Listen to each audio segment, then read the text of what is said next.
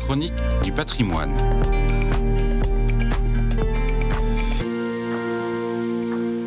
Vous écoutez la chronique du patrimoine sur KTO Radio. Mathieu Lours, bonjour. Vous êtes historien de l'architecture, spécialiste des architectures religieuses.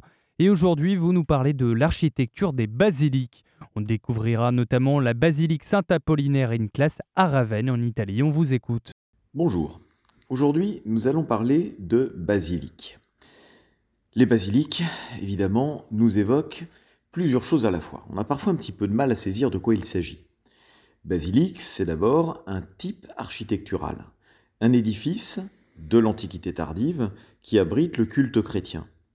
Les premières basiliques, comme par exemple Saint-Apollinaire de Classe à Ravenne, qui date du 5e siècle, sont des édifices dérivés des basiliques civiles romaines. Les basiliques civiles romaines étaient des sortes de halles couvertes sur les forums qui servaient à la fois pour les séances impériales publiques, ou bien pour les séances de tribunaux euh, solennels, ou bien encore simplement pour s'abriter du soleil ou des intempéries et continuer à discuter d'affaires publiques. Quand les chrétiens cherchent à trouver comment, dans quel lieu, dans quel type d'édifice célébrer leur culte au moment où ils ont le droit de le faire, c'est-à-dire l'édit de Milan de Constantin en 313, que choisir?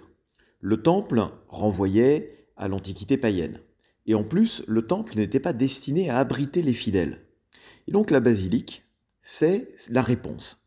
Un édifice qui ne renvoie pas à l'idée de culte, mais qui renvoie à l'idée de pouvoir et de majesté, dans lequel on peut placer un autel et grouper la masse des fidèles. Merci beaucoup Mathieu Lours. Je le rappelle, vous êtes historien de l'architecture, spécialiste des architectures religieuses. Très belle journée à vous.